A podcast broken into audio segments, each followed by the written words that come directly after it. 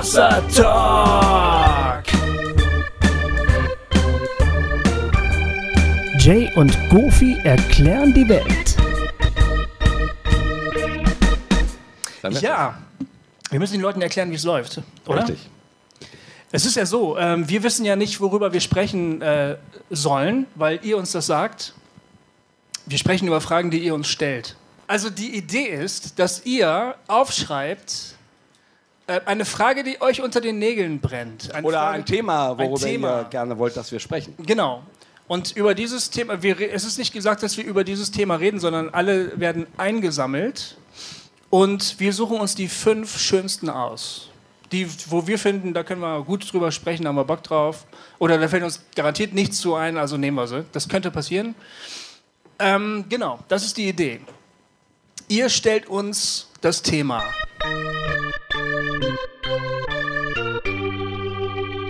Hossa Talk.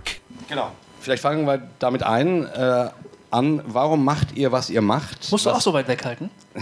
Ja, ich, ich bin ja so eitel, dass ich meine Brille jetzt hier ausgezogen habe, Ja. weil ich hoffe, dass irgendeiner von den beiden Andis äh, Bilder macht. Aber ähm, äh, ähm,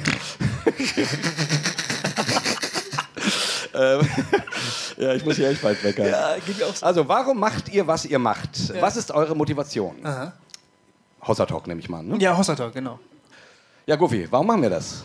Warum machst du bei Hossa Talk mit? Du hast doch angefangen mit der Idee. Ja, ich weiß, aber warum, warum machst du, warum bist du immer noch dabei? Ja, also ähm, warum ich jetzt mittlerweile noch dabei bin, liegt ganz klar an der Reaktion äh, vieler Hörerinnen und Hörer, die sich bei uns melden per E-Mail. Viele oder einige bei, in den Kommentaren auf der, auf, dem, auf der Webseite.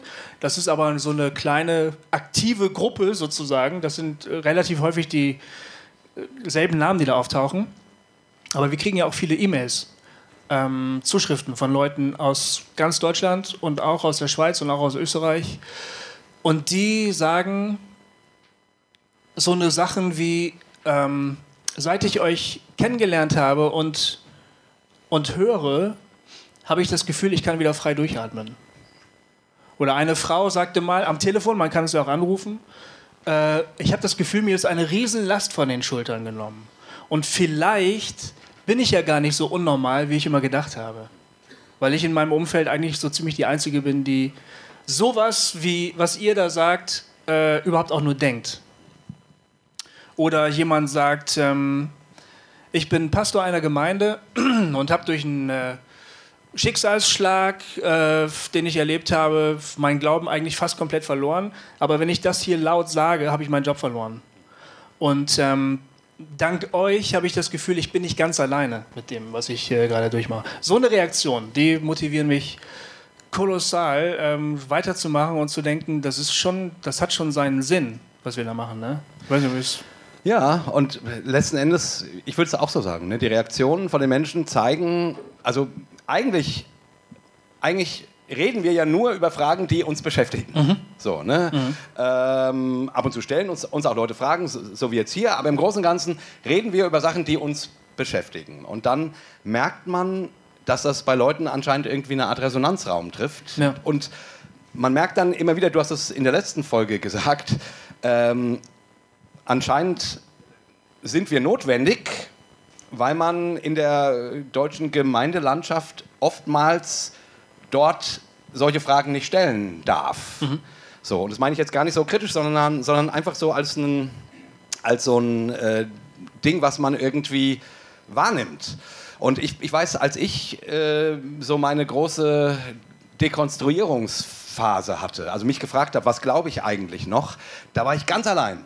Da war ich ganz allein. Ich bin aus meiner Gemeinde damals rausgegangen. Das war alles ganz furchtbar, äh, ganz schrecklich. Ich habe an mir selbst, an meinem Gott, an meinem Leben, ich habe an allem gezweifelt. Es war eine ganz schreckliche Zeit. Und ich war ganz allein. Vor 20 Jahren war das. Und das war die furchtbarste Zeit meines Lebens. Ähm, und ich hätte mir damals Menschen gewünscht, mit denen ich so Dinge be bereden kann. Ich habe dann zum Glück irgendwann tatsächlich eine Gemeinde gefunden, wo man äh, über alles reden kann, alle Fragen stellen kann, so, wo es keine Denkverbote gibt. Und für mich ist sozusagen der Grund, warum ich Hossa Talk mache, A, weil ich mich mit dir gern unterhalte und äh, immer noch viele Fragen habe und darüber einfach gerne rede. Ja. Und eben merke, dass Leute anscheinend diesen Ball aufnehmen und, und den irgendwie brauchen, der ihnen hilft, sozusagen. Dass da mal Leute laut denken, was anscheinend in ihrer Umgebung die Leute eher sonst nicht machen. Das geht mir ja übrigens auch so mit dir. Ich rede auch wahnsinnig gerne mit dir über diese Sachen, weil ich auch eben immer das Gefühl habe, bei dir darf man das. Also ähm, äh, du, du äh, hast da schon von Anfang an die Traute gehabt, wirklich mal auch schon bei den, in den Anfängen von Hossa Talk, wo ich immer noch versucht habe, ein bisschen vorsichtiger zu formulieren, hast du schon meistens die Dinger richtig rausgehauen. Und ich habe gemerkt, dass äh, mir das gut getan hat. Das hat mir sogar auch in meiner eigenen Glaubensüberzeugung äh, gut getan. Also äh, als wir angefangen haben mit Hossa Talk, war ich ja an einem Punkt, ich war vorher elf Jahre lang äh, Jugendprediger gewesen, habe dann alles komplett aufgehört, ähm, weil ich ähm, aus allen möglichen Gründen und ich habe mich dann eigentlich überhaupt nicht mehr öffentlich zum Glauben geäußert. Ja. Ich, ich hatte dazu keine Lust mehr und ich hatte auch das Gefühl, ich habe ähm, viel zu viele Fragen selber, als dass ich jetzt so, also so, so, ähm, so auftreten könnte, dass ich also jetzt so Ansprüche formuliere oder so Aussagen formuliere, so, ne, so und so und ich fordere dich jetzt heraus, glaube das auch oder so. An dem Punkt habe ich mich, mich überhaupt nicht gesehen. Und dann haben wir mit Hossa Talk angefangen und was wir gemacht haben, bestand eigentlich eher darin, Fragen zu stellen. Und das war genau das, was ich so vermisst hatte in meiner aktiven Zeit, weil ich da ja immer der Antwortenonkel war. Ich war ja nie der Fragenonkel. Ne? Es wäre ja mal toll gewesen, wenn ich gesagt hätte, ich erzähle euch jetzt mal alle Fragen, die ich habe und dann höre ich wieder auf. Ne? Aber es war ja nicht der Auftrag. Der, die, die, der Job war ja immer, sag uns, was wir glauben sollen und, und gib uns drei Punkte, äh, wie wir es uns gut merken können. Und dann, als wir angefangen haben, da ging es vor allen Dingen darum, Fragen zu formulieren und hinterher vielleicht sogar zu sagen, oh, jetzt sind wir auch nicht viel schlauer als vorher. Aber erstaunlich oft war das halt auch so, dass wir hinterher uns angeguckt haben und gesagt haben, oh wow, da haben wir ja einen Punkt, an dem wir können wir, können wir weitergehen. Ja. Da können wir mal einen Vlog einschlagen und sagen, von hier tasten wir uns weiter vor. Und deshalb muss ich ehrlich sagen, ist das, glaube ich, auch, Entschuldigung, wenn ich jetzt irgendjemand zu nahe trete, für Leute, die, uns, die mit uns konfrontiert sind und die aus einem relativ normal gemeindlichen Setting kommen, für die sind wir manchmal, glaube ich, schon eine echte Zumutung. So, ne? Und deshalb kann ich die Frage schon emotional so gesehen irgendwie nachvollziehen, wenn da steht, immer nur Zweifel, immer nur Fragen, wofür steht ihr denn überhaupt? Der Ja, Punkt ist, Das ist hier eine Frage, die der Punkt ist, dass wir zwar viele Fragen und Zweifel formulieren, aber auch ziemlich oft dann sagen, wo wir, wo wir stehen bleiben Ja. wollen oder wo wir weitergehen wollen. Also Ja. wir treffen durchaus positive Aussagen. Aber es ist halt vielleicht manchmal schon auch irgendwie ein bisschen schmerzhaft. Wenn wir da sagen, das glaube ich nicht, das glaube ich nicht, da muss ich mal herzhaft drüber lachen. Ne? Und da, wirst, da hörst du dir so an und du denkst, ja, super, wenn ich jetzt, also, wenn das jetzt stimmt, was die beiden Vögel da sagen, kann ich ja gleich nochmal bei Null anfangen. Also, das ist ein scheiß Gefühl. Ja, aber das finde ich eigentlich nicht. Ehrlich gesagt finde ich, ähm, wir, wir ringen um den Glauben, so wie wir halt so sind. Und wir ringen sehr offen darum. Also da gibt es wahrscheinlich wenig oder nichts, was nicht, nicht zur Disposition stünde. So.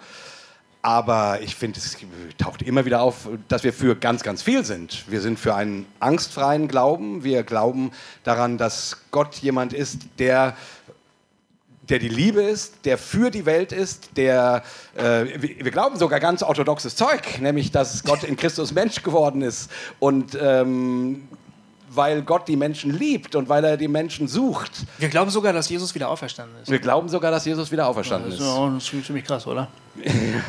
Ja, Ja, das ist wobei so. ich, ich durchaus auch Platz in meinem Glaube dafür habe, wenn Menschen das eher als metaphorische äh, Sache sehen. Ja, da haben wir uns in Stuttgart drüber unterhalten. Ja, stimmt. Genau.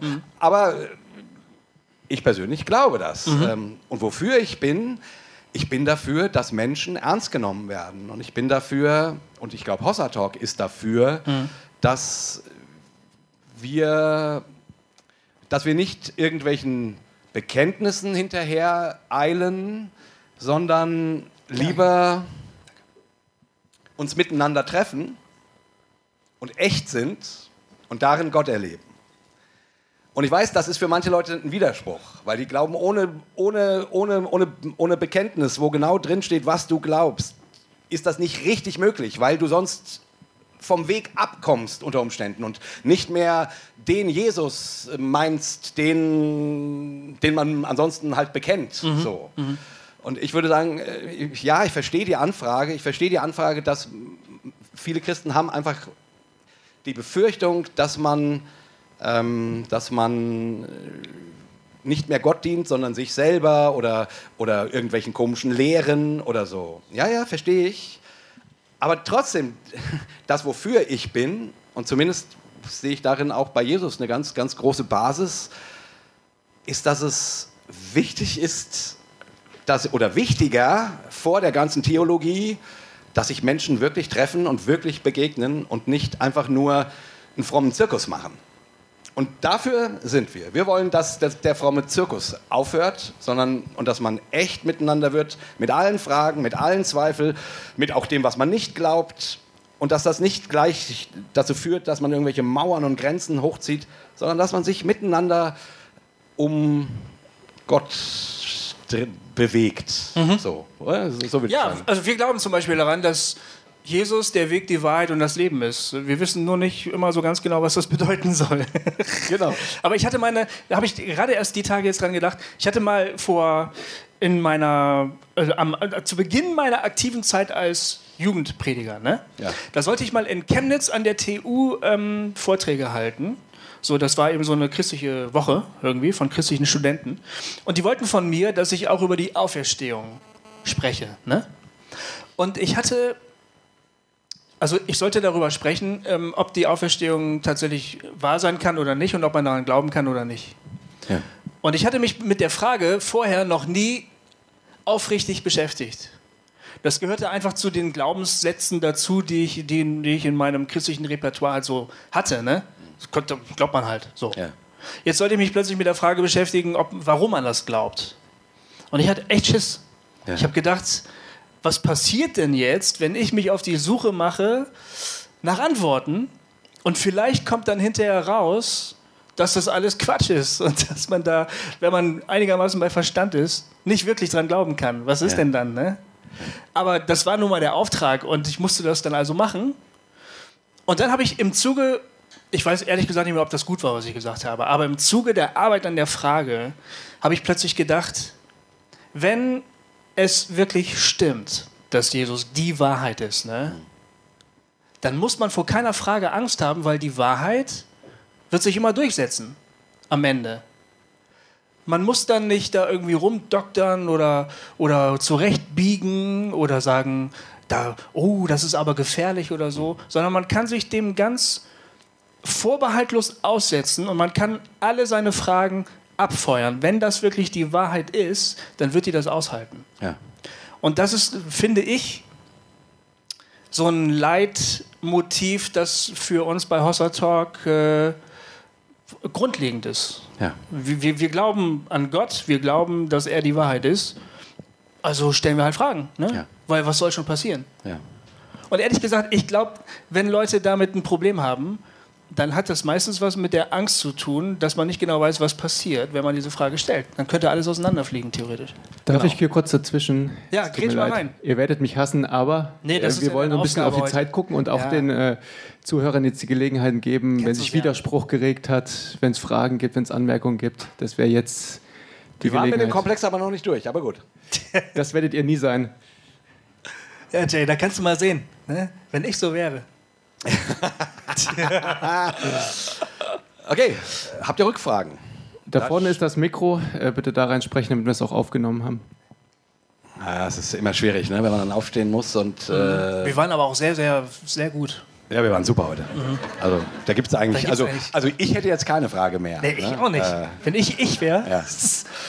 aber vielleicht kann man trotzdem, um diesen Komplex noch fertig zu machen, weil ich fand, die ähm, eine Frage war noch dabei, die, die habe ich jetzt verloren. Da stand was mit drin, was ist uns eigentlich noch heilig?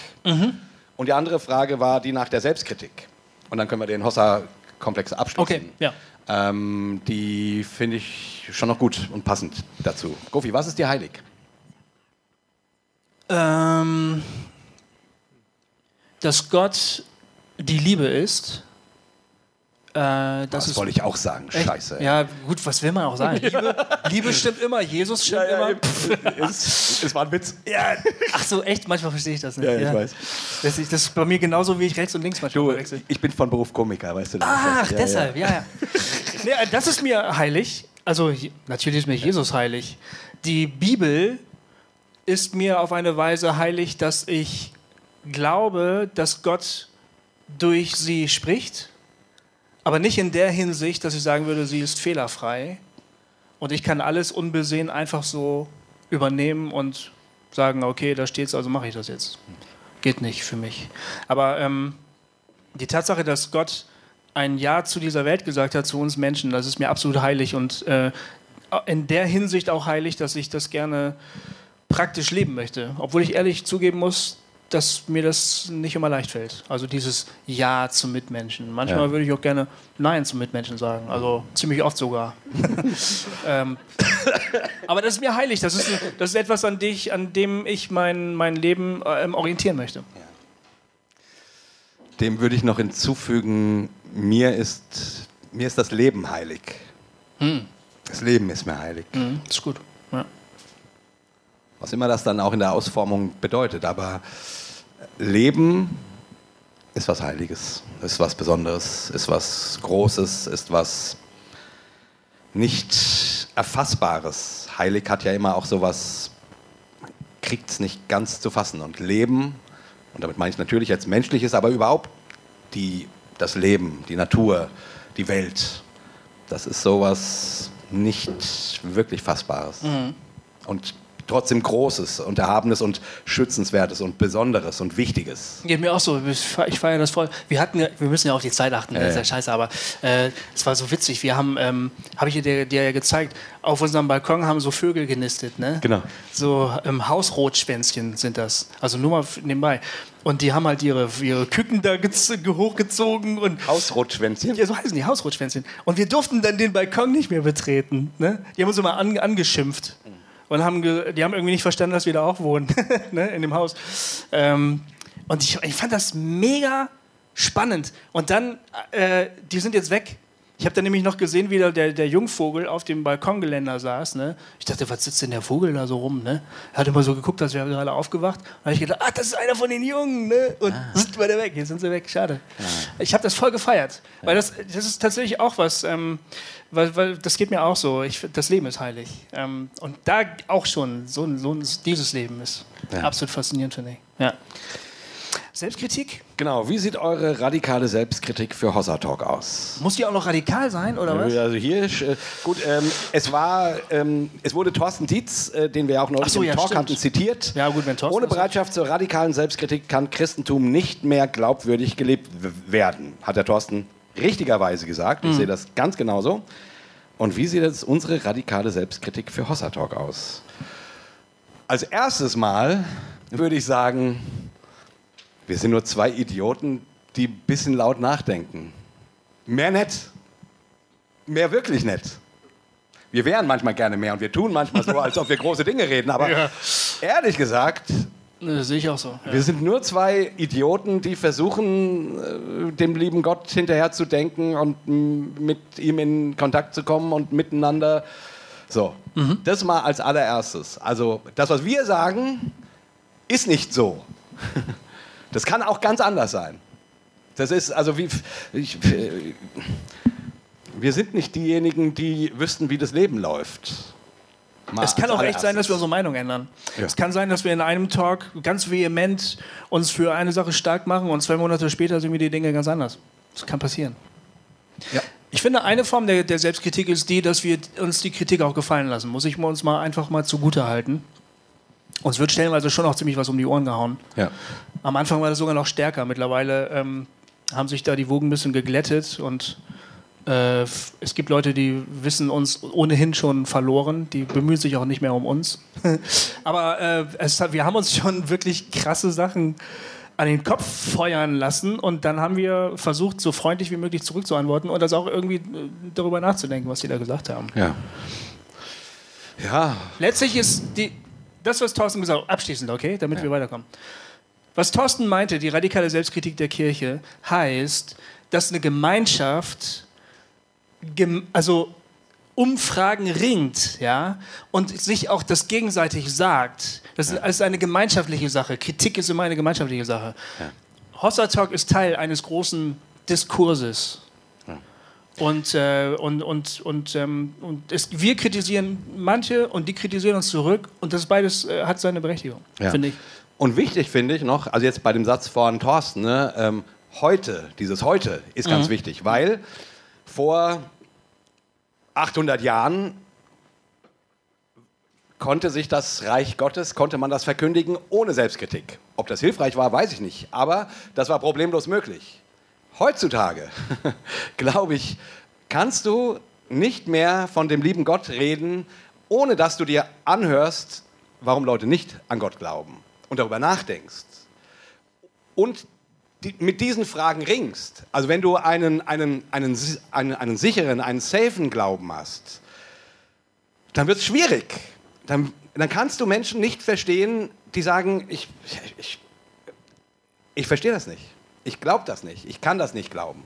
Und deswegen glaube ich tatsächlich, äh, und die Kirche steht natürlich heutzutage immer wieder im Verdacht, dadurch, dass wir nicht mehr das Erklärbär-Monopol haben, stehen wir immer im Verdacht, irgendwie nur Märchen zu erzählen. Und von daher müssen wir uns die, müssen wir uns hinterfragen lassen. So. Und den gleichen Anspruch habe ich ehrlich gesagt au- auch an uns. Ja. Also ich, ich, äh, ich, für mich ist, haben wir ja vorhin ein paar Mal gesagt, es gibt keine, es gibt keine unerlaubte Frage. Es gibt, oh, und mich werfen auch ja immer wieder, haben wir letzte Woche gerade drüber gesprochen, ich, ich werde immer wieder in meinem Glauben selber zurückgeworfen, weil ich plötzlich denke, hä? irgendwie über irgendeiner Frage brüte und versuche damit klarzukommen. Also ähm, die Woche habe ich wieder ganz lange über eine Frage nachgedacht, aber egal. Gehen wir weiter. Ihr habt es gehört, alle Fragen sind erlaubt. Ihr dürft sie auch gerne äh, in den Raum rufen und ich wiederhole sie dann. Jetzt habt ihr, könnt ihr den Jay beim Wort nehmen. Hinterfragt Hossa Talk.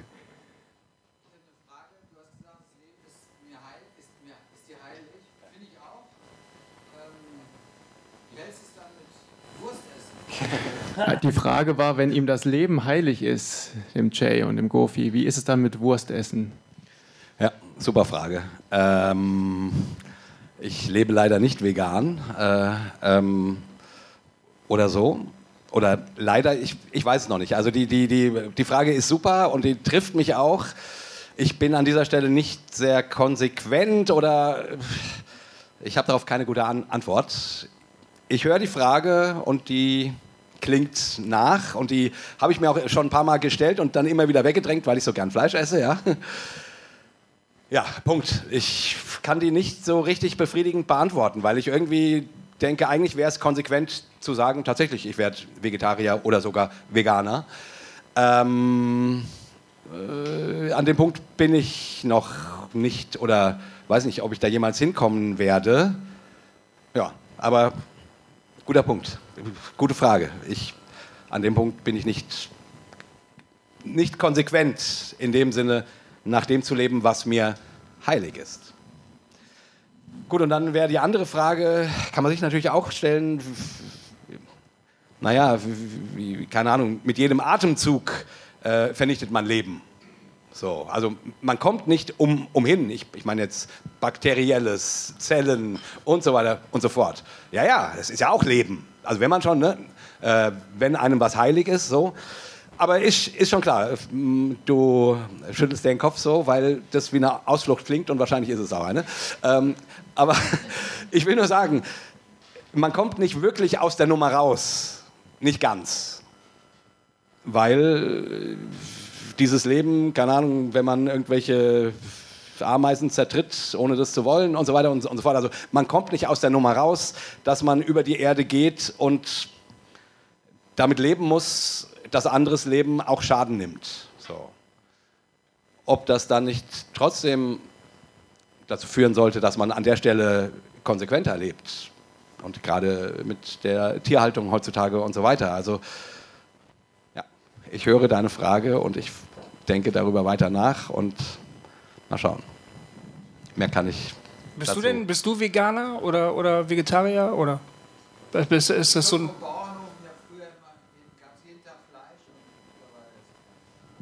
Ja. Die Antwort war, er ist Flexitarier. ja. Also Flexitarier. Ja. Ich bin auch mehr so ein Flexitarier. Aber mit ziemlich hohem Fleischanteil. Also ich wollte ja gerade mal sagen, also, äh, ich habe mir hier gerade abgerungen zuzugeben, Ja, ich habe dir auch ganz begeistert ne, zugehört. dass ich da Ja, ja. irgendwie nicht super konsequent lebe. Ich bin da auch noch auf dem Weg. ja. Aber ich bin auf einem guten Weg. Guck mal, mein Opa war Metzger aus Thüringen und ich bin schon mal kein Metzger mehr. ja. Insofern gibt es eine Entwicklung. Aber, aber ehrlich gesagt, ich, ich stelle mir die Frage natürlich auch. Also Ja. ich, ähm, ähm, ähm, wenn ich mein... Aber ehrlich gesagt will ich darüber manchmal auch nicht nachdenken. Muss ich ganz ehrlich gesagt zugeben. Also es ist natürlich schnell gesagt, mir ist das Leben heilig. Und dann so eine Frage. Ja. Ja, aber weißt du was, wenn du sagst, mir ist das heilig, bedeutet das, das ist ein hoher Wert, das bedeutet aber lange nicht, dass du dem tatsächlich auch nachlebst. Also ich meine, ähm, äh, wir sind, das ist nun mal so. Also du sagst, ja, das ist mir heilig, okay, äh, dann tu das und das. Ja, nee, so heilig ist es mir dann doch nicht. Das ist halt, ähm, was du sagst, finde ich schon richtig. Das mit den Ameisen fand ich ein bisschen krass. Das ist ein bisschen äh, weit hergeholt. Aber wir alle leben in Bezügen, also wir zum Beispiel als, als ähm, Westeuropäer, ähm, benutzen den normalen Alltagsluxus immer auf Kosten anderer Menschen, grundsätzlich. Ja. Und du kommst aus der Nummer auch nicht raus, auch nicht mit Fairphone. Hilft vielleicht ein bisschen, ein, eine Nuance wird dadurch vielleicht ein bisschen fairer in deinem Leben, aber ganz grundsätzlich lebst du auf dem Rücken anderer Leute. Und du kommst aus der Nummer nicht raus. Weil, man, weil, weil wir eine große Gemeinschaft sind. Das Thema Gemeinschaft ist irgendwie so eins, was mich, was mich begleitet in den letzten Jahren. Wir leben auch alle in gemeinschaftlichen Bezügen. Alles, was ich tue, jede Entscheidung, die ich treffe, hat sofort Auswirkungen auf irgendein anderes Lebewesen, irgendeinen anderen Menschen, möglicherweise sogar auf einem anderen Kontinenten. Und, ähm, und das, da wäre jetzt das Thema Erbsünde tatsächlich wieder spannend. Ne? Was heißt das Ja. eigentlich? Du, wir sind in also einem Schuldkreislauf verstrickt, aus dem es keinen echten ethischen Ausweg gibt, ganz grundsätzlich. Das bedeutet natürlich nicht, dass ich dann halt drauf scheiße und meine Wurst nur noch bei Aldi kaufe oder so. Ich wollte gerade fragen, äh, ich wollte gerade fragen, und deswegen äh, darf ich jetzt Salami essen? Nee, nein, es ist ja, es ist, das, das Problem ist, sind die ethischen Konflikte. Also ich gehe durch den Supermarkt, ich will Gemüse und Obst kaufen für meine Söhne, ja. Ich weiß, Gemüse, Obst ist gut. Dann gucke ich, wo kommt denn das her? Spanien. Pfirsiche, Spanien. Oh shit, kann ich nicht kaufen. Was ist das? Paprika, ich brauche Paprika, Spanien. Oh, leck mich am Arsch. Ich gucke das ganze Gemüseregal durch Spanien. Ja, ich sag dir, warum Spanien. Sind die Spanier alle böse oder nee. was? Die spanischen Plantagen Ja. nutzen erstmal Wasser, das sie überhaupt gar nicht haben. Die, die dürren das Land aus und außerdem sind da wahnsinnig viele Flüchtlinge äh, engagiert, die da schwarz arbeiten für einen Hungerlohn in den Gewächshäusern. Das heißt, dieses Gemüse im Supermarkt kann nur deshalb so billig sein, weil in Spanien irgendwo Menschen ausgebeutet werden, damit das überhaupt so produziert wird. Und dann willst du, dass die lieber gar kein Geld kriegen und kaufst da nichts. genau. Ich, was ich sage ist, ich bin in einem ethischen Dilemma. Ja. Und dann denk- sehe ich irgendwann, leck mich am Arsch, es gibt nur Paprika aus Spanien, ich brauche jetzt aber Paprika, dann kaufe ich halt Paprika aus Spanien. Und dann gehe ich mit schlechtem Gewissen zur Kasse und versuche nicht drüber nachzudenken. Und so geht das in tausend Fragen in unserem Alltag. Das ist halt das Problem. Ja. Und ehrlich gesagt, Wurst ist vielleicht das Kleinste dabei. Also, genau. Die, Es gibt, es gibt Widerstand. Es gibt, oder? Es gibt, naja, die Leute fangen schon untereinander an zu diskutieren. also das Problem ist natürlich, wie gesagt, du kommst aus dem Dilemma nicht raus und man neigt dann schnell dazu zu sagen, ja, dann ist ja scheißegal. Ja. Das ist, so, rea- so reagiert man dann schnell. Das ist Und natürlich auch irgendwie- Das ist auch blöd, ne? Ja. Und irgendwie wäre es natürlich hilfreich, wenn man den, wenn einem das, das Leben heilig ist und ich, ja, ich, du hast schon recht, das sagt man schnell und dann handelt man nicht danach. Irgendwie Aber man kann es in einzelnen Fragen eben versuchen. Genau. Ja. Vielleicht kann man ja so, so Salamitaktikmäßig, Stück um Stück. Geil. Jetzt echt, oder was? Nein, ich meine jetzt, äh, also Eine Ameise nach der anderen. genau, ein, eine Scheibe nach der nächsten. Irgendwie versuchen, ein Stück weiterzukommen. Ich habe jetzt zum Beispiel, ähm, ich kaufe jetzt in der Regel Biofleisch. Mhm, ich versuche das auch, ja. Und das ist echt ganz schön teuer, ehrlich gesagt. Ja, also das, das das, ist echt ganz schön teuer. Ich denke dann halt, äh, dann, Und ich denke dann jedes Mal. dann will ich auch denk leiden, denke ich dann. ne, ja, ich Jetzt denke muss dann es immer. mir wehtun. Ich kaufe extra viel Biofleisch. Ja, also es jetzt richtig wehtut.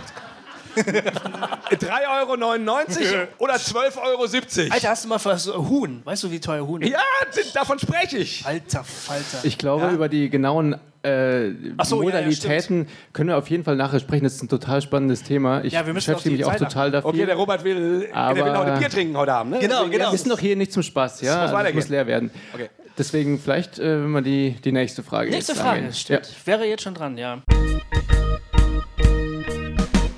Jetzt bist du dran, Jonas. Okay, hier, guck mal, wir haben hier die Fragen. Entschuldigung, ich muss gerade mal aufstoßen. Wenn ich mich glaubensmäßig verändere, vielleicht sogar eine neue Richtung einschlage, wie vermittel ich das meiner Familie, von der ich mal ausgehe, die kommt vielleicht mehr so. Ich glaube, derjenige, der das geschrieben hat, meint folgendes. Ich komme aus einem konservativen Background und ich werde gerade glaubensmäßig liberaler. Und wenn ich das bei mir zu Hause im Siegerland sage, kreuzigen die mich direkt neben dem Jesus in der Kirche. und das kann ich nicht. Und wie soll ich ihnen das jetzt beibringen und noch lebend äh, davon kommen? Das ist die eine Frage. Ich finde, er sollte mal sein Kreuz auf sich nehmen. Ja, genau, finde ich auch. Meiner Ansicht nach, ja. Wer dazu nicht bereit ist. Okay, da sind wir durch. Das ist. Ja, und, und die Frage ist halt mit der Kindererziehung. Ähm, Ja. wie kann ich den Glauben. Hier, hier die Frage stellt sich nämlich: Okay, ich habe jetzt vielleicht einen liberaleren Glauben. Wie vermittel ich den denn jetzt meinen Kindern? Okay, aber bleiben wir erstmal bei dem ersten Punkt. Okay, aber die hängen ein bisschen zusammen. Also, Ja, natürlich. wie Das vermittel ich meinem Clan meinen liberalen Glauben? Wie vermittel ich meinen Kindern den liberalen Glauben? Das hängt so ein bisschen zusammen, weißt du? Gut, die Frage ist natürlich, äh, man müsste erstmal klären, was ist das ein liberaler Glaube? Also, äh, Das kommt drauf an, wo du herkommst, ne? ja, ja, natürlich. Ich, ich will damit nur sagen, das ist ja auch nicht so, dass das jetzt die neue Religion ist, quasi. Oder so, wie es ganz richtig ist, sondern es ist einfach eine andere Art, mit Glaubensfragen umzugehen und bestimmte Fragen vielleicht anders zu gewichten, anders äh, zu beantworten. Ähm, ich weiß nicht, jetzt um auf die erste Frage zu, ein, einzugehen, wie geht man mit seiner Familie um? Und das ist, glaube ich, wirklich ganz schön schwierig. Also ich stand in diesem Dilemma nie. Meine Familie war nie gläubig. Ich stehe irgendwie. aktuell in diesem Du Dilemma. stehst aktuell in, in dem Dilemma. Ja. Deswegen kann ich vielleicht erstmal ein bisschen großkotzig sprechen. Oh ja, Und gut, du ja, kannst genau. dann sagen, wie es wirklich ist. Du kannst mal die Latte ganz hochlegen, genau. Bekenne. Naja, ich würde immer sagen, ähm, hier ist auch irgendwie so ein Austarieren. Ne? Du, du findest auf deine Weise, ähm, wird dir was im Glauben wichtig. So. Und das ist anders, als wie das von deinen Eltern oder Geschwistern oder so. Und du weißt, die sehen das sehr kritisch, wenn du das denen sagen würdest. So, gut, das kommt dann irgendwann raus. Vielleicht gibt es dann Streitgespräche. Ähm, muss man diese Streitgespräche führen? Musst du deine konservativen Mitmenschen dazu bringen, liberaler zu, zu werden? Ich würde sagen, nein, das musst du nicht. Du kannst eh niemanden dahin bringen, wo er nicht hingehen will. Du musst niemanden bekehren. Ich würde versuchen, liebevoll zu dem zu stehen, was man glaubt und auch was man nicht glaubt.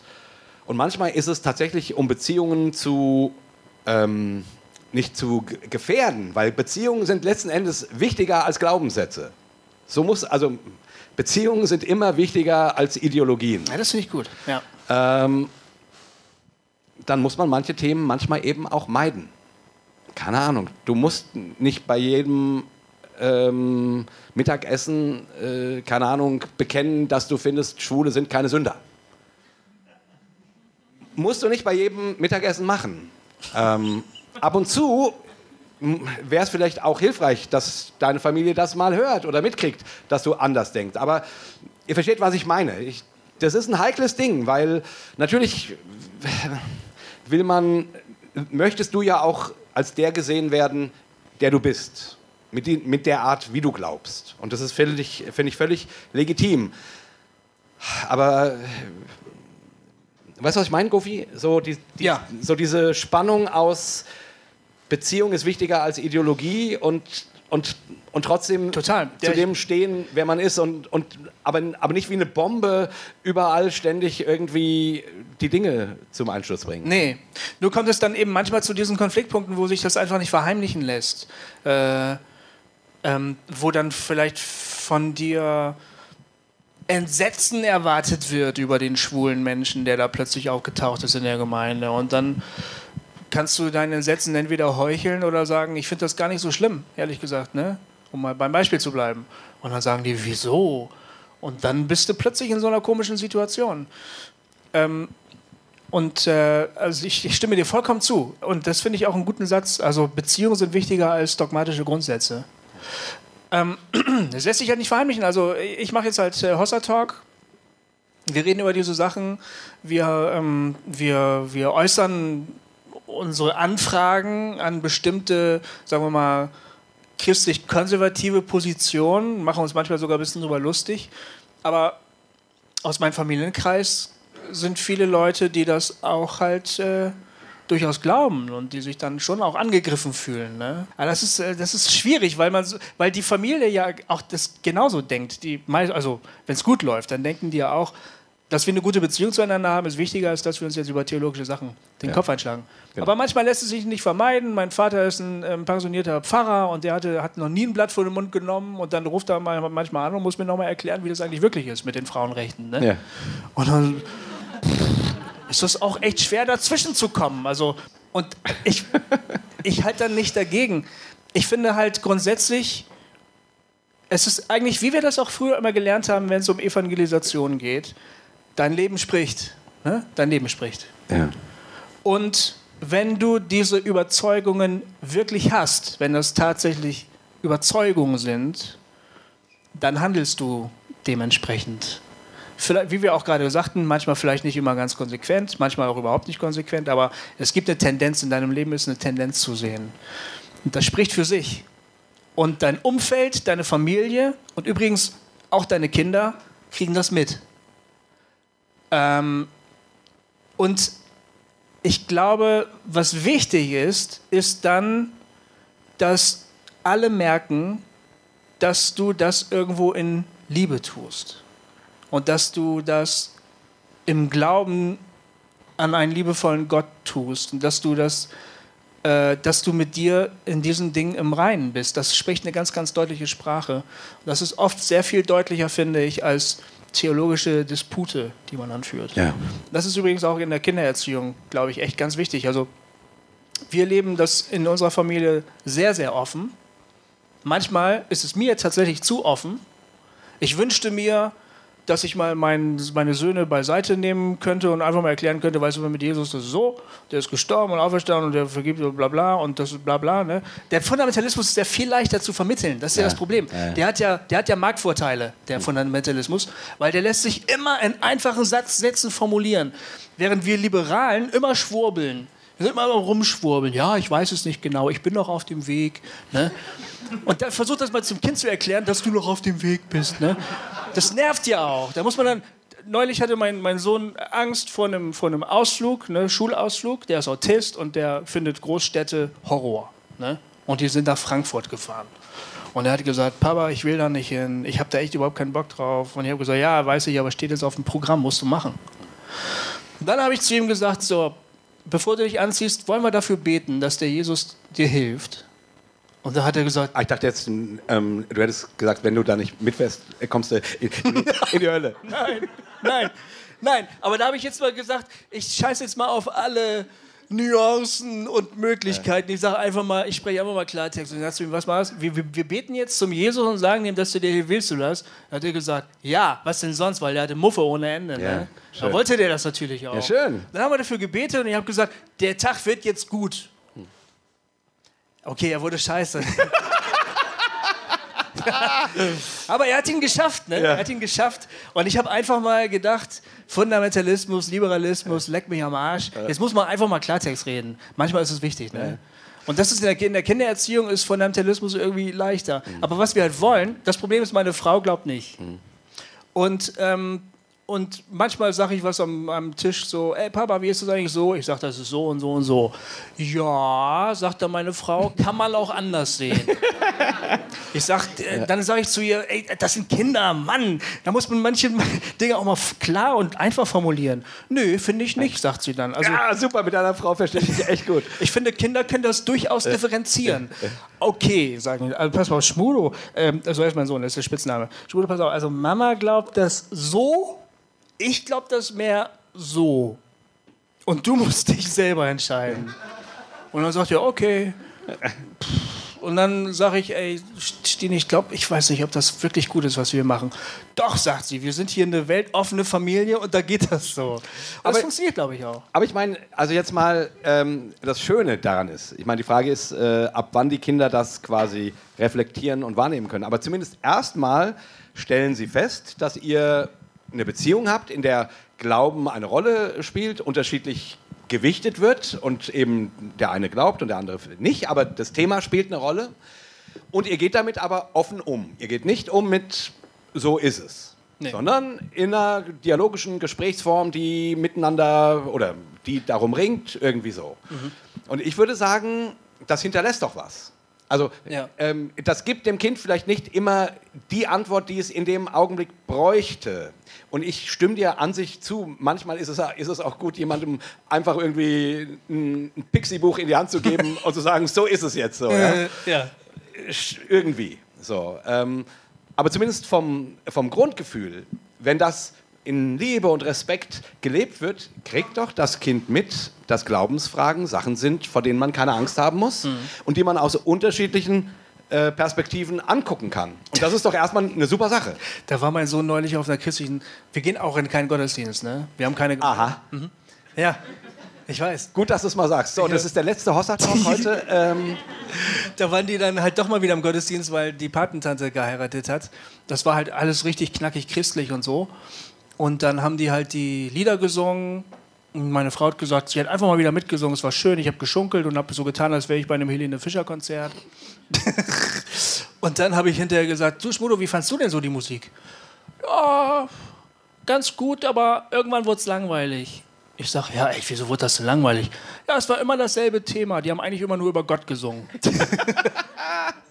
ich sag, ja, das war ein Gottesdienst. Ja, aber der, der hätte wahrscheinlich gut gefunden, wenn dann mal ein Song über Fußball gekommen Genau, wäre oder zum so. Beispiel, ne? ja. Ich Und glaub, war, ist eigentlich auch eine Frage, warum, warum kommt da kein Lied über Fußball? aber ich habe auch noch eine schöne Geschichte zu Ja. meiner ähm, Erziehung. Ne? Gut, wir sind beide, glaube ich, ähm, meine Frau und ich.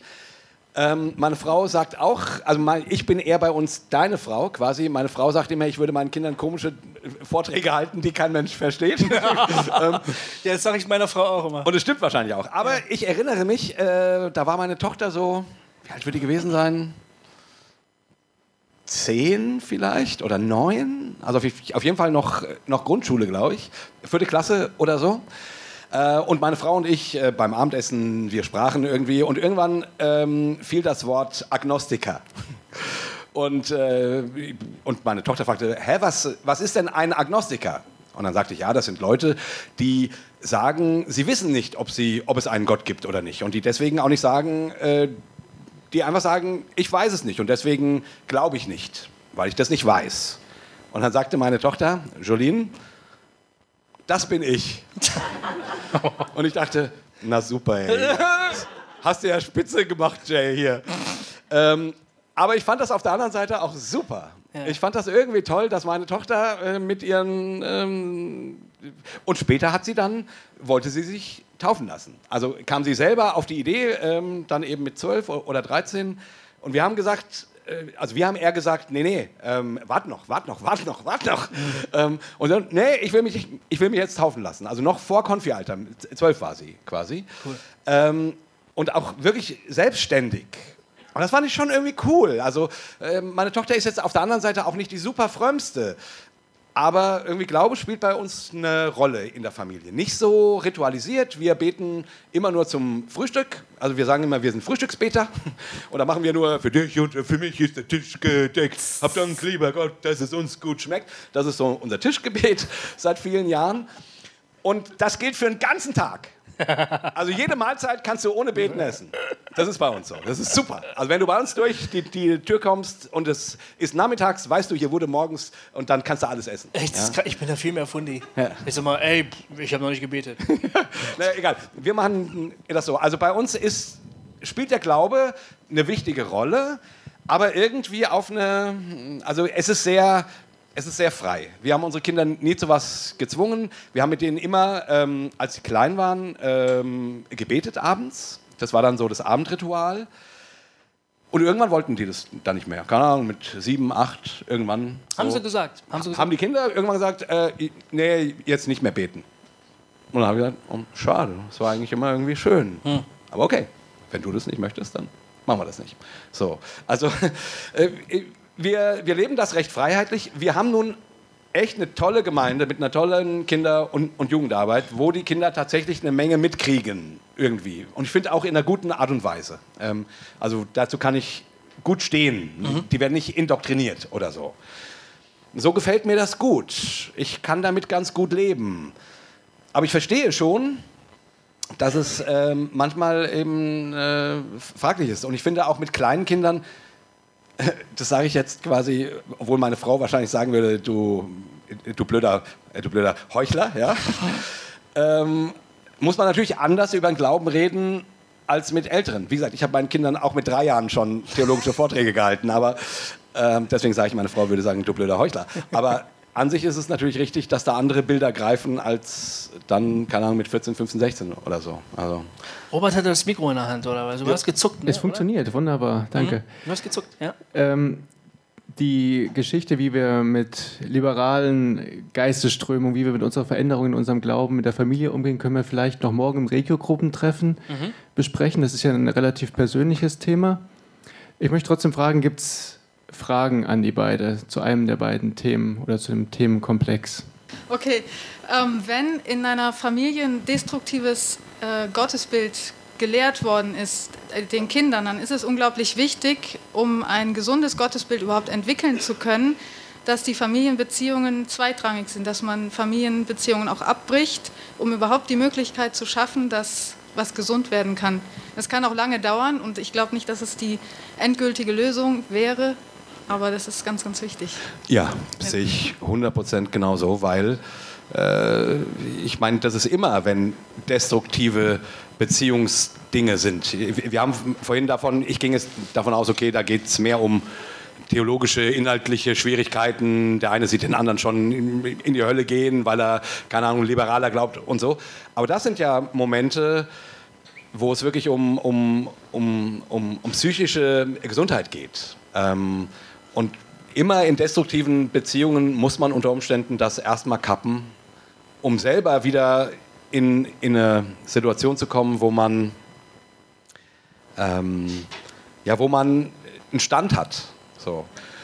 Und ja, ja, genau. Um, auf Gott bezogen, wo es um, um Liebe geht. Und unter Umständen gibt es auch missbräuchliche Beziehungen, die man ganz abbrechen muss, weil es nicht anders geht. Das spielt schon fast in unsere nächste Frage rein. Wollen, wir, wollen wir einen Cut setzen und nochmal rückfragen, damit wir in die nächste weitergehen können? Ist das gut? Ja, eine Frage war hier noch, genau, dann könnt ihr das vielleicht gleich noch aufnehmen. Ich glaube, das ist ein wichtiges Thema für viele Hörer. Genau. Ich würde gerne noch einmal nachbohren bei dem Thema, ähm, wie sage ich es meinem Kinde. Ähm, ich habe auch eine sehr konservative, fundamentalistische Prägung, habe durch viele Einflüsse, ihr gehört mit dazu, in den letzten, ja eigentlich beginnend vor zehn Jahren mich von vielen Dingen freigeschwommen. Also der Punkt ist, ähm, ich würde sagen, ich gehöre zu einer Generation, und das gilt vielleicht für viele, auch von euren Hörern oder von vielen, die hier sitzen, die eine Fundamentalist oder eine, ja, eine sehr enge Prägung haben, sich von ganz vielem freigeklöppelt haben. Ähm, und ich es aber auch erlebe, dass manchmal, du hast vorhin zum Beispiel gesagt, die neue Geschichte kann ich noch nicht so richtig erzählen. Also wir schwurbeln, wir schwanken, das Alte ist viel einfacher und viel klarer. Und ich würde schon sagen, dass es an vielen Punkten auch Halt gibt. Und wenn ich jetzt bei meinen Kindern das Enge weglasse, dann denke ich manchmal, wenn sie später älter sind, wenn sie mit den Schwierigkeiten des Lebens, du hast Jay deine sehr bewegende Geschichte erzählt, konfrontiert sind ähm, und aber dieses ja doch irgendwie auch manchmal hilfreiche, haltende gar nicht mehr in sich drin haben. Also wo ich mich manchmal frage, haben wir dann, wenn wir ein, zwei, drei Generationen weiterdenken, du hast eben gesagt, meine Tochter ist nicht gerade die frommste, du hast gesagt, deine Frau glaubt gar nicht, das ist bei den Kindern schwierig. Ähm, und da frage ich mich manchmal, ist da nicht auch irgendwie die Gefahr, dass uns das so ein bisschen aus der Hand gleitet? Und woran glauben die Kinder meiner Kinder? Und wie sehr trägt das, wenn im letzten Endes irgendwie alles möglich ist und alles frei ist? Ähm, das ja, stelle ich mir oft die Frage und würde gerne mal eure Meinung dazu hören. Ja, äh, erstmal super Frage. Ähm, wenn ich jetzt in, in, die Zukunft gucken könnte, könnte ich dir wahrscheinlich auch richtig gut beantworten. Ähm, ich, ich kann nur, also man, man hat den Effekt ja auch andersrum. Ne? Man sieht Menschen, die aus Generationen, äh, aus der dritten, vierten Generation von sehr gläubigen, strenggläubigen Leuten kommen, sind ganz oft, haben oft einen sehr äh, restriktiven Zugang zu Gott. Die glauben zwar, die gehen dann zur, zur Kirche, weil es eben dazu gehört, so, aber da ist wenig, oft empfinde ich so oder habe ich oft erlebt, ähm, da ist wenig ähm, sich fallen lassen können in Gott. Entweder ist es nur eine Form oder, oder ist es gar mit Angst geregelt. So. Also auch andersrum ist es ja scheiße. So will ich sagen. Das funktioniert ja auch nicht wirklich in die zweite, dritte, vierte Generation. Und ich, ich würde sagen, naja, der Spruch, der alte evangelikale Spruch stimmt tatsächlich. Gott hat keine Enkelkinder. Also irgendwie jede Generation hat immer wieder, steht immer wieder vor der Aufgabe, sich zu fragen, was bedeutet mir denn mein Glaube und wie, was bedeutet mir Gott und wie vermittle ich das meinen Kindern und wie, ähm, und wie vermitteln die das dann unter Umständen ihren Kindern. Garantien gibt es nicht. Ähm, das mal als erstes so. Ich, ich, ich, meine Hoffnung wäre und mein Glaube wäre, dass der Gott, an den wir glauben, so attraktiv ist, weil er so liebevoll ist und natürlich durch all die Umwege, die Menschen dann unter Umständen gehen, aber so attraktiv ist, dass er die Menschen erreicht. Und deswegen würde ich, also, und meine Kinder, eure Kinder, unsere Kinder erreicht und nicht loslässt. So. Und ich, ich würde immer denken, naja, der, der, der, und das ist dann eben genau die Frage. Ja, so ein konservativer Glaube ist, ist leichter formuliert. Erstens, zweitens, drittens, viertens. So. Aber ist es das? Ist das Glaube? Ist das Gott?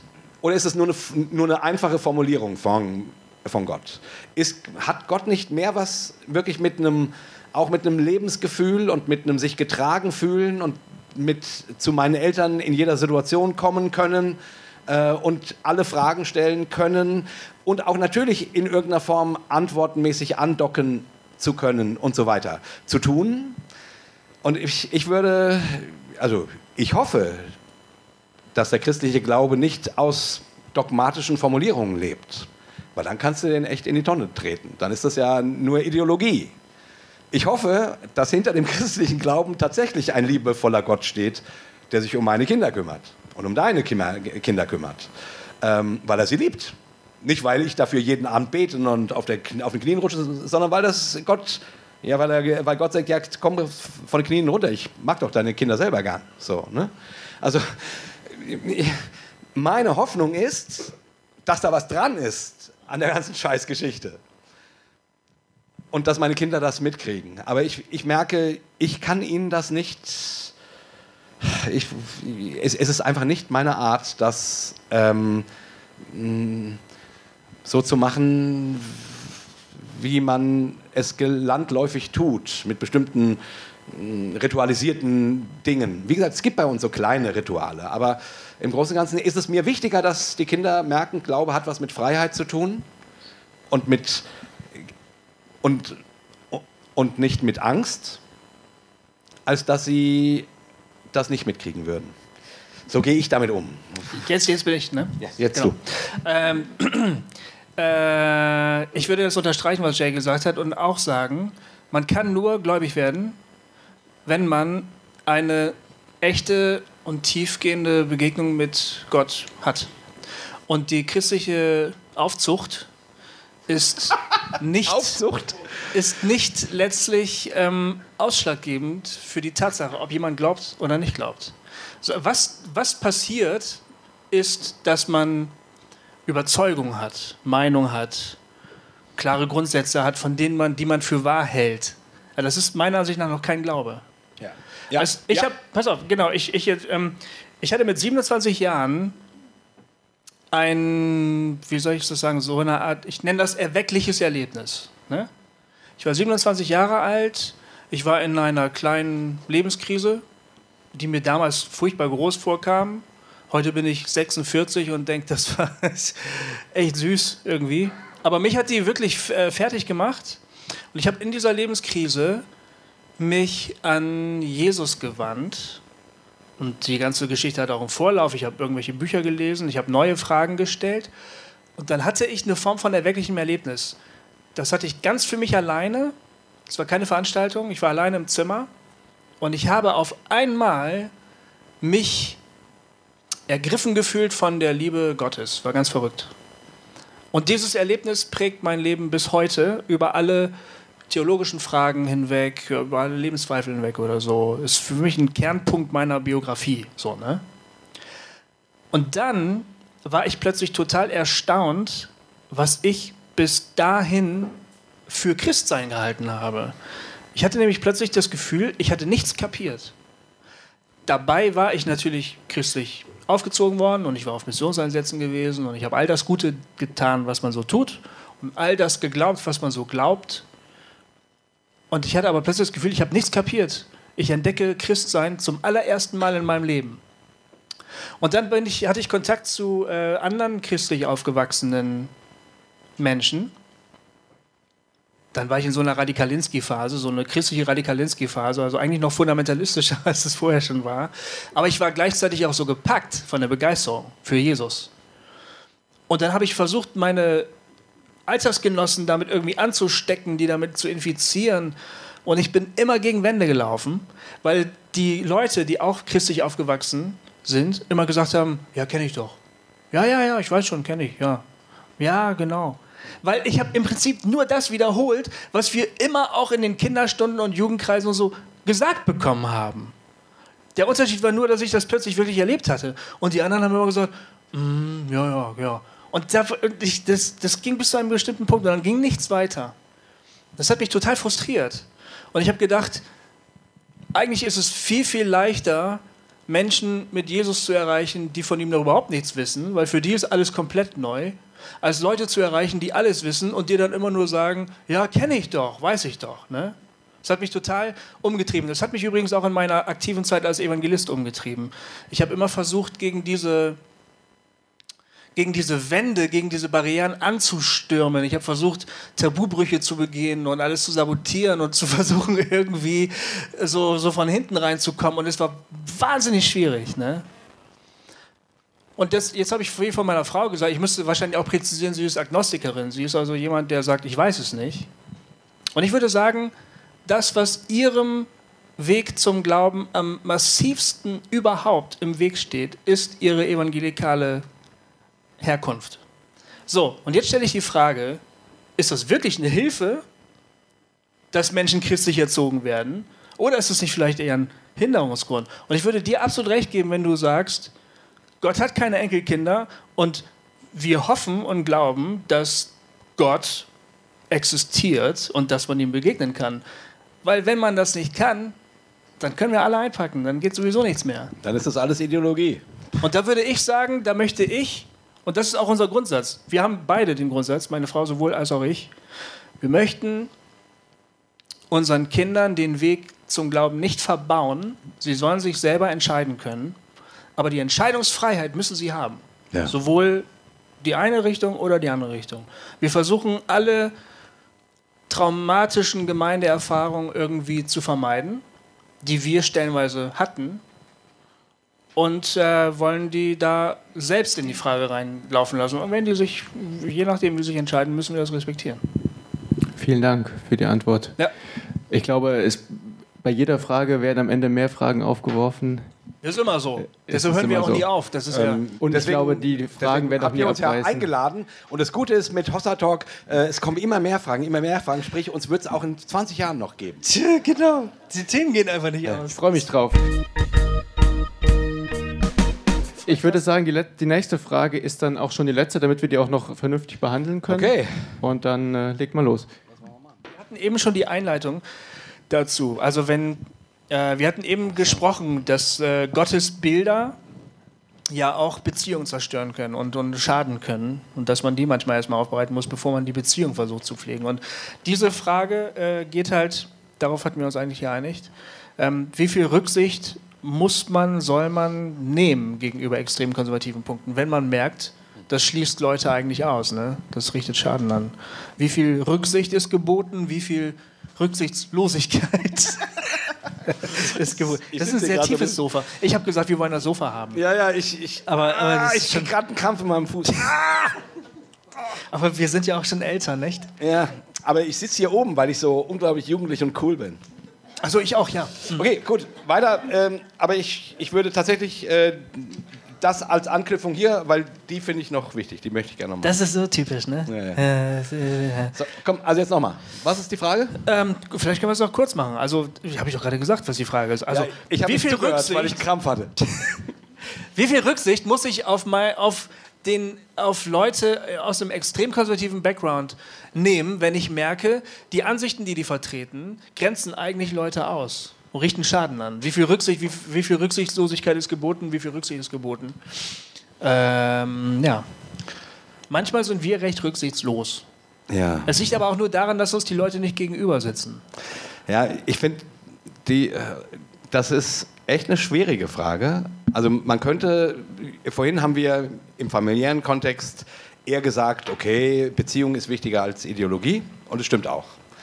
Ähm, aber es gibt natürlich, es gibt schon Dinge, für die es sich zu streiten lohnt. Und ich meine, ähm, jetzt nehmen wir nochmal, hatten wir ja heute schon das Thema, das Thema Homosexualität wenn du nicht homosexuell bist, ist das für dich ein Sachthema. Sieht man das so oder sieht man es so? Wenn du homosexuell bist, ist das ein existenzielles Thema.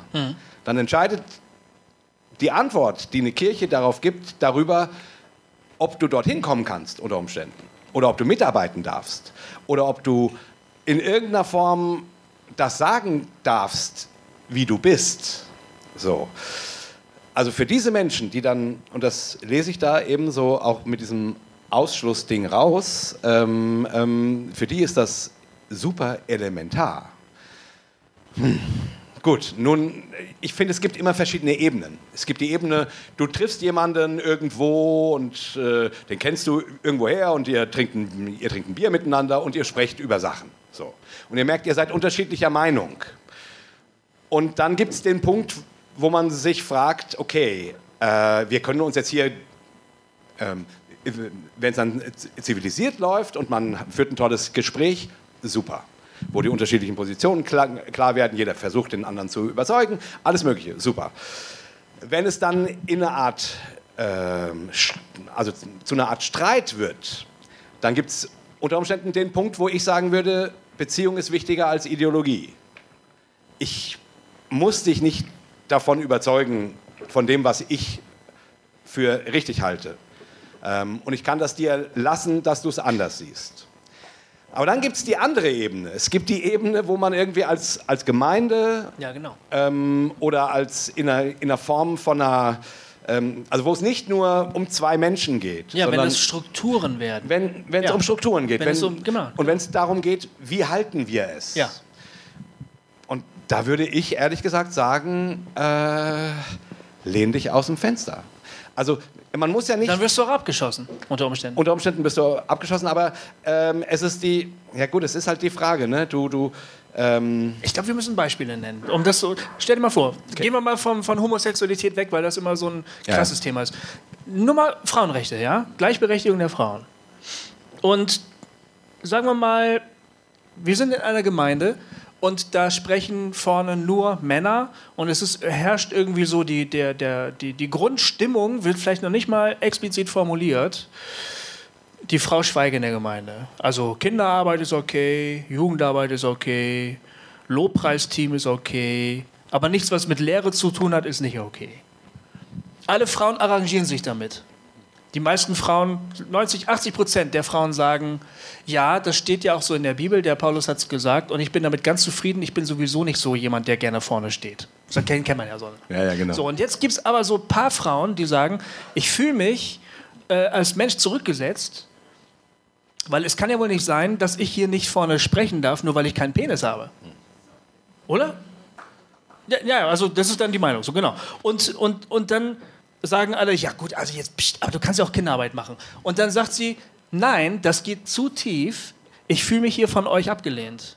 Ich habe die Begabung. So, und dann, und da haben wir das Problem, dass da eine, eine, eine gemeinschaftliche Struktur entstanden ist, die ausgrenzt, ne?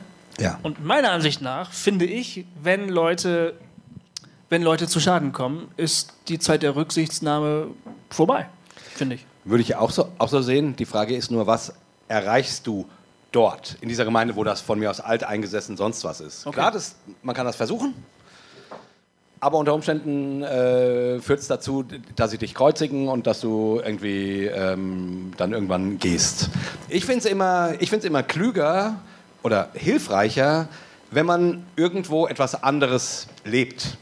Ne? Also wenn man eine Gemeinde findet, wo man dann sagt, okay, wir achten darauf, dass hier Frauen genauso lernen dürfen und genauso so und so.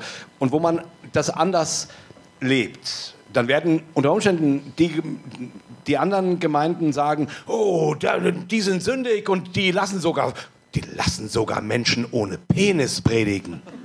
Das gibt's ja nicht, ja? So, da werden die ganz große Augen kriegen. Okay, und das sollen sie dann halt tun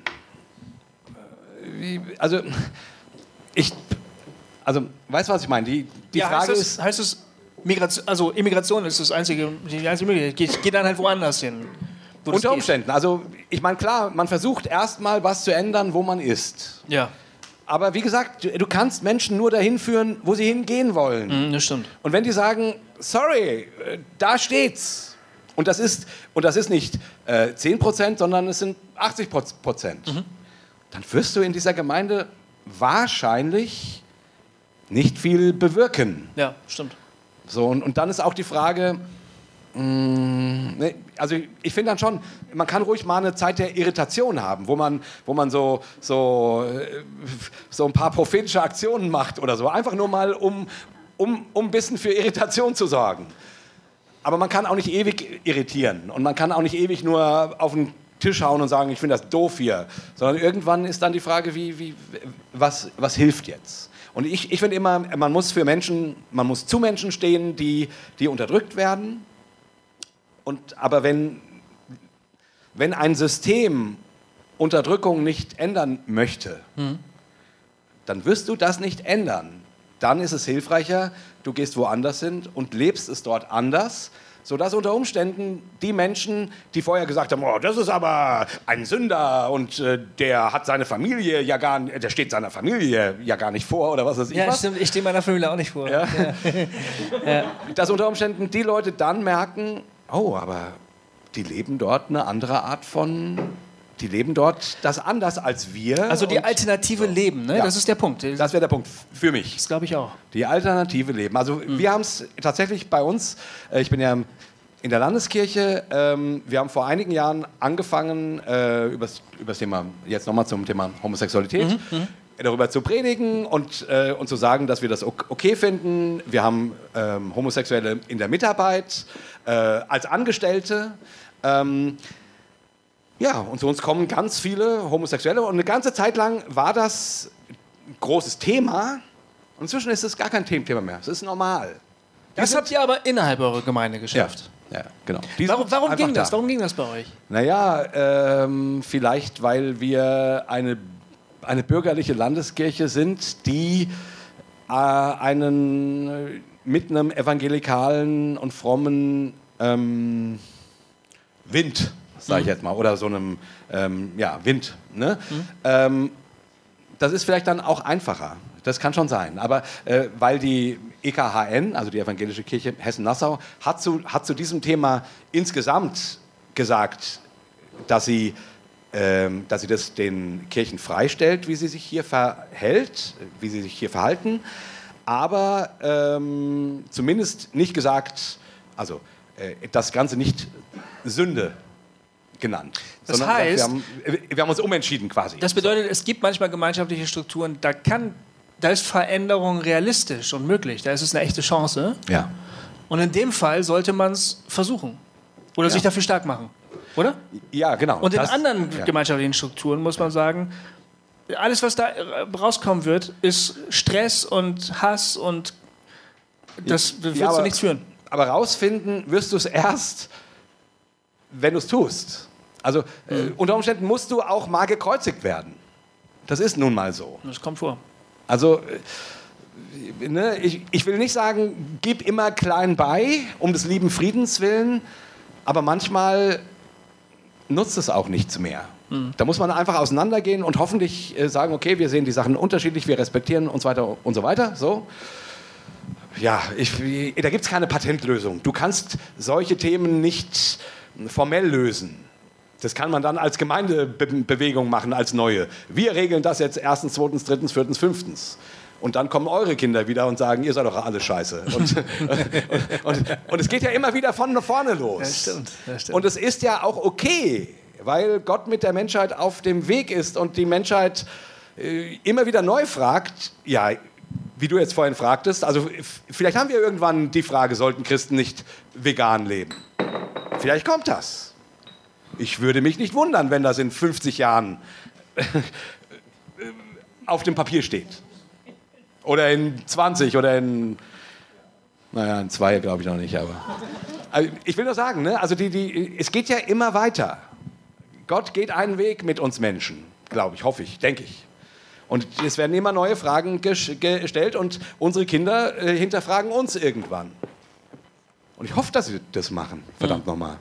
Ich hoffe, dass sie das machen. Und ich hoffe, dass ich, dass ich, dass ich da nicht so äh, eingefahren bin, dass ich denen nicht mehr zuhöre. Ja. So. Das hoffe ich auch. Ja. Ja. Gibt es da eine Rückfrage? Jetzt ich, ich wäre schneller als Robert. Ja, Wollt ihr zu diesem Punkt nochmal irgendwie rückfragen, irgendwas wissen oder so? Weil der Jay hat noch eine. der, äh, Ich habe meine Joker-Frage. eigentlich wären wir ich- durch, aber du hast den Joker gezogen. Ich habe den Joker gezogen. Fünf Minuten. Ja, das kriege ich hin. Was, was, was hast du denn da? Also keine Rückfrage. Nee, sieht nicht so aus. Ja, die Leute haben, haben keinen Bock mehr, aber das, ihr wisst ja, wenn ihr Hossa Talk hört, das ist mir scheißegal. Ja, eben. Äh, also, wie, und auch das knüpft eigentlich wieder schön an, wo wir gerade sind. Ach was. Wie stellt ihr euch die, Gemeinschaft, äh, die Gemeindelandschaft Ah, ja. in zehn Jahren vor? Was erträumt ihr euch diesbezüglich? Ich finde, das ist ein Unterschied, wie ich es mir vorstelle und was ich mir erträume. Ah, Ja. ja, das ist ein Unterschied. Was ich vor, mir vorstelle. Ich sage dir mal, was ich glaube. Ja. Prognose. Ja? ah jetzt verstehe ich Genau. Vorstellen, Prognose Ja, jetzt. genau. Ich prognostiziere, dass es in zehn Jahren alle Gemeindeformen, äh, die es jetzt schon gibt, immer noch gibt. Dass aber die Krisenstimmung immer größer wird, zumindest bei den alteingesessenen Gemeinden, während sich auf der anderen Seite eine neuere Art von Gemeindebewegung gebildet hat, die nicht mehr so unbedingt auf feste Strukturen setzt, die ähm, nicht unbedingt mehr Gebäude braucht, keine festen Zeiten und Orte, sondern die sich eher inhaltlich verbunden fühlen und die mehr so bewegliche, fluide Netzwerke brauchen, um ihren Glauben zu leben. Und die sich manchmal so für bestimmte Momente treffen, weil man halt alleine schlecht Abendmahl feiern kann. Oder so. Du meinst also, dass in zehn Jahren alles so laue Typen sind wie du? Ja, genau. Nicht alle. Ein bestimmter Teil. Aber dieser Teil wird stärker sein als heute, glaube ich. Ja. Und es gibt wahrscheinlich, wird, wird wahrscheinlich ziemlich viele Online-Gemeinden geben, glaube ich. Ja, das kann ich mir immer noch nicht so wirklich vorstellen, wie das, wie das tatsächlich funktioniert. Aber das wünsche So. ich mir nicht. Ja. Was ich mir wünsche ist, ähm, was ich mir wünsche ist, dass es tatsächlich für jede Art, wie man seinen Glauben lebt, eine Form der Gemeinschaft gibt und dass sich die unterschiedlichen Gemeinschaften, manche rigider, manche offener, dass sie sich untereinander respektieren und fragen, was können wir voneinander lernen. Das wäre mein Traum. Daran glaube ich aber nicht. Okay. Ähm, was ich prognostiziere, ist zehn, zehn Jahre ist, ist zu kurz. In zehn Jahren sind wir, glaube ich, noch nicht wahnsinnig viel weiter als heute. Also wir haben vielleicht schon ein bisschen die, die Welt beherrscht. Also ja, okay, außer dass Hossa Talk die Welt beherrscht in zehn Europa, Jahren. Europa wäre okay. Europa meinst du, können wir in zehn Jahren schaffen? okay. Ähm, nee, also ähm, gehen wir vielleicht ein bisschen weiter. Ähm, ich, ich glaube, dass, ähm, ehrlich gesagt, glaube ich, dass dem Christentum in der westlichen Welt noch ein ganz tiefer Knick bevorsteht. Ähm, ein ganz, äh, weil wir noch nicht wissen, ist mein Empfinden, was Christen, was Christsein, wie Christsein ähm, formuliert und kommuniziert und was es tatsächlich bedeutet für einen Mensch, der im 21. Jahrhundert lebt. Und ich glaube, das werden wir nur rausfinden. Das ist jetzt meine Prog Prognose, ist ein bisschen anders äh, gestaltet, aber es ist meine Prognose. Äh, wenn, wenn wir immer so weitermachen wie bisher, und augenblicklich ist es dann, klar, die einen machen es ein bisschen mehr so, die anderen ein bisschen mehr so und die anderen ein bisschen mehr so. Wir, aber irgendwie glaube ich, irgendwie müssen wir echt auf die Fresse fallen als Kirche, ähm, um, um an so einen Punkt zu kommen, wo das wieder, wieder existenziell für uns wird. Was stellst du dir denn unter auf die Fresse fallen vor? Weil manche würden sagen, wir sind da schon längst an dem Punkt. Mm, Nö, uns geht es doch noch super. Also, äh, Ja, ich, aber was heißt das? Äh, auf die ja, Fresse? ich würde, ich, äh, ich stelle mir vor, dass das Christentum noch einen, also noch einen richtigen Knick kriegt. Also, n- also einen richtigen Knick. Noch ist ja, äh, hat die Kirche immer noch was zu sagen und bla bla bla. Also, um rauszufinden, was Christsein tatsächlich für diese Zeit bedeutet. Ich habe das Gefühl, wir, also ich habe das Gefühl, wir, wir wiederholen immer nur das, ein bisschen in anderen Formen, was wir immer schon gemacht haben. Und ich glaube, das geht nicht. Ich glaube, wir müssen, wir brauchen irgendwie etwas Neues. Und damit meine ich jetzt nicht so sektiererisch. Ich, ich, ich meine auch nicht nur, wir brauchen Vokabeln, die das übersetzen, sondern ich glaube, wir brauchen eine Art, ähm, wir brauchen einen anderen Griff auf den Glauben, weil die Welt heute eine andere Welt ist. So, darüber hatten wir auch, auch schon mal gesprochen. So, ich weiß nicht, ob das mit dem Knick jetzt nicht nur eine fixe Idee ist, aber mein Gefühl ist, dass wir das noch nicht zu fassen kriegen. Der Thorsten Dietz hat das neulich gesagt. Wir sind noch in der, wie hat das genannt? Umformungskrise. Genau. Ja, hat er gesagt. Umformungskrise und wir kriegen eigentlich und wir wissen noch nicht, wo es hingeht. So. Mein Gefühl wäre, äh, das Christentum muss erst am Boden liegen, also richtig am Boden liegen, Mhm. augenblicklich empfinde ich es noch nicht als richtig am, am Boden liegen, damit wir vielleicht das zu fassen kriegen. Aber vielleicht ist das jetzt auch nur so ein, so ein komischer J-Ding. Ähm, ähm. Meine Hoffnung und mein Traum wäre, ähm, dass wir Gemeinschaften haben, die dem auf der Spur sind, die sich intellektuell, emotional, ähm, psychologisch, spirituell, philosophisch, theologisch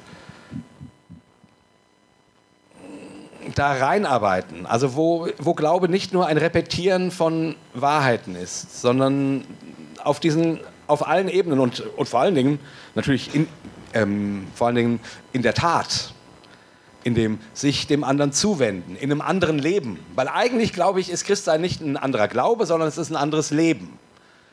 Christsein ist ein anderes Leben. Darum geht's. Kreuz, das Kreuz Jesu ist nicht etwas, was wir glauben sollen, sondern etwas, was wir leben sollen, dürfen, können. Und was das eben bedeutet, das ist mir noch nicht wirklich klar. So, äh, ja, das war jetzt ein bisschen wirr und sorry, ich krieg's nicht gerade nicht, ich krieg's noch nicht besser gepuzzelt. Ich, nur mein Empfinden ist, mh, wir sind immer noch in der Repet im Repetieren und machen das eben jetzt mit Lobpreis oder machen das lauter oder machen das so oder so oder so. Und ich, irgendwie habe ich das Gefühl, wir, wir, wir, wir müssen wir müssen es für heute hören, neu hören. So. Und ich hoffe und träume davon, dass wir Gemeinschaften haben, die das leben, die diesen Weg miteinander gehen. Und die äh, irgendwann, ich meine, als Mose nach Ägypten kam und gesagt hat, ich, ich führe euch raus. Ich mache das. Da haben die Leute vielleicht gesagt, ja, super, toll, spitze. Und die anderen, ja, vielleicht. Und dann, und dann hat es ja eine ganze Weile gedauert, bis der Punkt da war, wo die dann losgezogen sind. Es hat gedauert. Viele Plagen und alles Mögliche und Debatten und was weiß ich nicht alles. Also, da gab es einen Weg dahin. Und dann sind sie durch die Wüste gezogen und da war auch nicht alles easy peasy.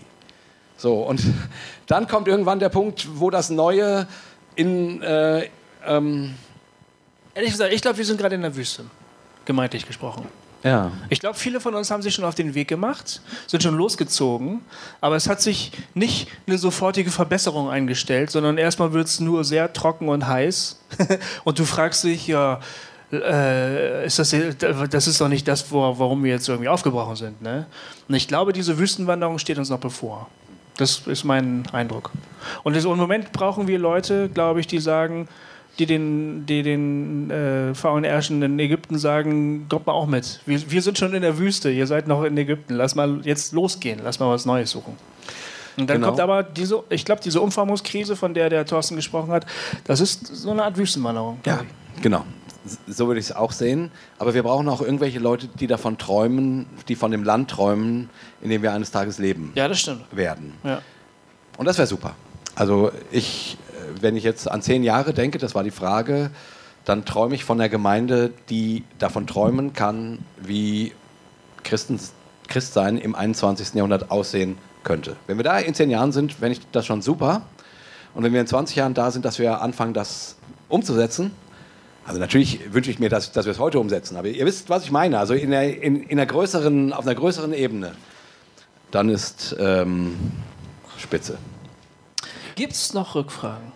Mal ganz konkret, ihr beiden, in einem Satz, möchtet ihr diejenigen sein, die denen, die in der Wüste sind, den Impuls geben, aufzubrechen, die aktiv ähm, hinterfragen, die aktiv vielleicht auch Zweifel sehen, wenn man es mal provokant formulieren möchte? Oder seht ihr euch als diejenigen, die die, die in der Wüste sind, die auf dem Weg sind, begleiten? Ich würde sagen, wir sind die, die die ganze Zeit sagen, das Manna ist aber scheiße hier. Nee, also um da mal ernsthaft drauf zu antworten, mein Eindruck ist, dass äh, also die, der, ähm, der, ich habe das jetzt gerade erst gelernt von Richard Rohr. Der Johannes vom Kreuz hat von der dunklen Nacht der Sinne gesprochen. Das ist der Moment, wenn deine Glaubensgewissheiten dir abhanden kommen, wenn du plötzlich nicht mehr genau weißt, äh, ob der Gott, an den du glaubst, wirklich da ist. Ähm, das ist eine, eine Phase, innerhalb eines Glaubenslebens, innerhalb einer Glaubensbiografie. Diese Phasen kommen immer wieder und es, oft, es sind oft Phasen des Umbruches, wenn was Neues entsteht. Und die, die, die Zeit zwischen dem Alten und dem Neuen ist oft eine dunkle Zeit, es ist oft eine krisenhafte Zeit. Mein Eindruck ist, dass viele Leute, ich glaube, viele sind jetzt auch hier gerade bei uns im Raum, die befinden sich an diesem Ort. Und es ist wahnsinnig schwer, die Spannung auszuhalten, die Ungewissheit auszuhalten und nicht einfach wieder umzukehren und zum Altbekannten zurückzukehren. Und ich glaube, Hossa Talk ist, ich glaube, wir sind Begleiter innerhalb dieser dunklen Nacht. Wir sind, wir sind Typen, die sagen, äh, wir sind hier auch schon ziemlich lang. das kann noch ein bisschen dauern, und, aber du bist nicht allein. Ähm, und ich glaube, dass wir Mut machen, ähm, aber trotzdem aufzubrechen. Also ich glaube, wir sagen den Leuten in Ägypten, ähm, die nächsten Jahre werden erstmal scheiße, aber es lohnt sich trotzdem loszugehen. So, also so, so sehe ich unsere Aufgabe. Und manchmal machen wir das, äh, indem wir provozieren. Ich finde, ich, also wir, wir verunsichern auch bewusst. Ich glaube, Verunsicherung ist ein, ist ein, das gehört zum Leben dazu. Äh, ne, Die Pubertät ist eine einzige Verunsicherung. Ne? Die, die, dann kommt die Midlife-Crisis. Ne? Es gibt nur Verunsicherung im Leben. So ist das halt. Die kommt gleich nach der Pubertät. Weil, weil die Pubertät ja bis zum, zu 45 dauert ungefähr. Ja, ne? genau. Und dann kommen die Wechseljahre. Ne? Das ist alles schwierig. Und äh, ja, also ähm, da, so sehe ich unseren Job eigentlich. Ja, dem stimme ich so irgendwie zu. Ich, wie gesagt, wir sind ja nur, nur zwei Idioten, die in ein Mikrofon sprechen. Also, äh, aber wir hoffen natürlich, dass wir, dass wir coole Idioten sind. Ja, du sitzt ja auch auf der Lehne. Ich sitze auf der Lehne. Okay. Gibt es noch Rückfragen? Weil sonst, ich, wir haben euch, euch jetzt echt strapaziert, zwei. Ja, ne? ähm, war hart. Aber es war auch geil, oder? Das war, ich, fand mich, ich fand mich richtig gut. Habt ihr mal, also ich habe ja heute auf Facebook geschrieben, ne, es gibt ja gerade so einen super Rabatt in, in unserem Hossa-Shop und da habe ich geschrieben, und wenn die Leute äh, auch die süßen Typen sehen wollen, dann müssen die heute nach Köln kommen. Ne? Äh, ich merke schon, den, den Humor kriegt ihr hier nicht. Ja. Nee, überhaupt nicht. Ihr mögt nur Karneval, ist schon klar. Ja, ja. Wir in Frankfurt sind ein bisschen diffiziler. Gut, Irgendwas, irgendeine Rückmeldung von euch? Wollt ihr noch was sagen? Okay, dann möchte ich aber noch eins sagen. wir haben nämlich, Hossertalk, das muss ich wenigstens sagen, wir haben jetzt neuerdings eine App. Oh ja, da könnt ihr euch äh, mit Hörern von Hossertalk vernetzen. Ja. Ähm, ähm, das ist, finde ich, eine ganz, ganz schöne Sache, äh, um Leute kennenzulernen, die äh, vielleicht ja, aus eurer Umgebung kommen und mit denen ähm, eben über solche Fragen, wie wir heute Abend gesprochen haben, ins Gespräch zu kommen. Genau, Oder es kommen heute Abend ja auch gar nicht alle aus Köln. Ja. Na, gen- genau, es kann ja sein, dass ihr irgendwo im Münsterland lebt oder in Ostfriesland oder so. Genau. Da hilft die App, vielleicht andere Leute äh, zu treffen. Genau. Ja. Also einfach nur, guckt mal im, im ähm, iTunes, ist, ach Quatsch, nee, wie heißt es äh, bei Apple? Doch, iTunes Store. iTunes Store. App Store. App Store, das war das Wort, was ich gesucht habe. App Store oder bei Android eben ähm, einfach Hossa Talk ein, eingeben, da findet ihr die App. Genau. Ähm, genau, da könnt ihr euch mit Leu- anderen Leuten vernetzen, die sich ähnliche Fragen stellen.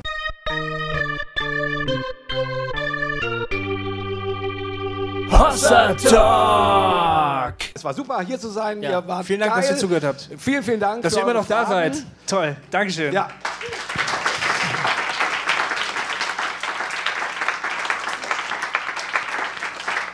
Sorry, dass wir euch das Ohr so abgekaut habt, aber ihr habt so gute Fragen gestellt und es war richtig, richtig, richtig schön. Ich hoffe, ihr habt es genossen. Und wir beenden diesen Talk wie immer mit einem dreifachen Hossa. Hossa! Hossa! Vielen Dank. Tschüss. Hossa Talk. Jay und Goofy erklären die Welt.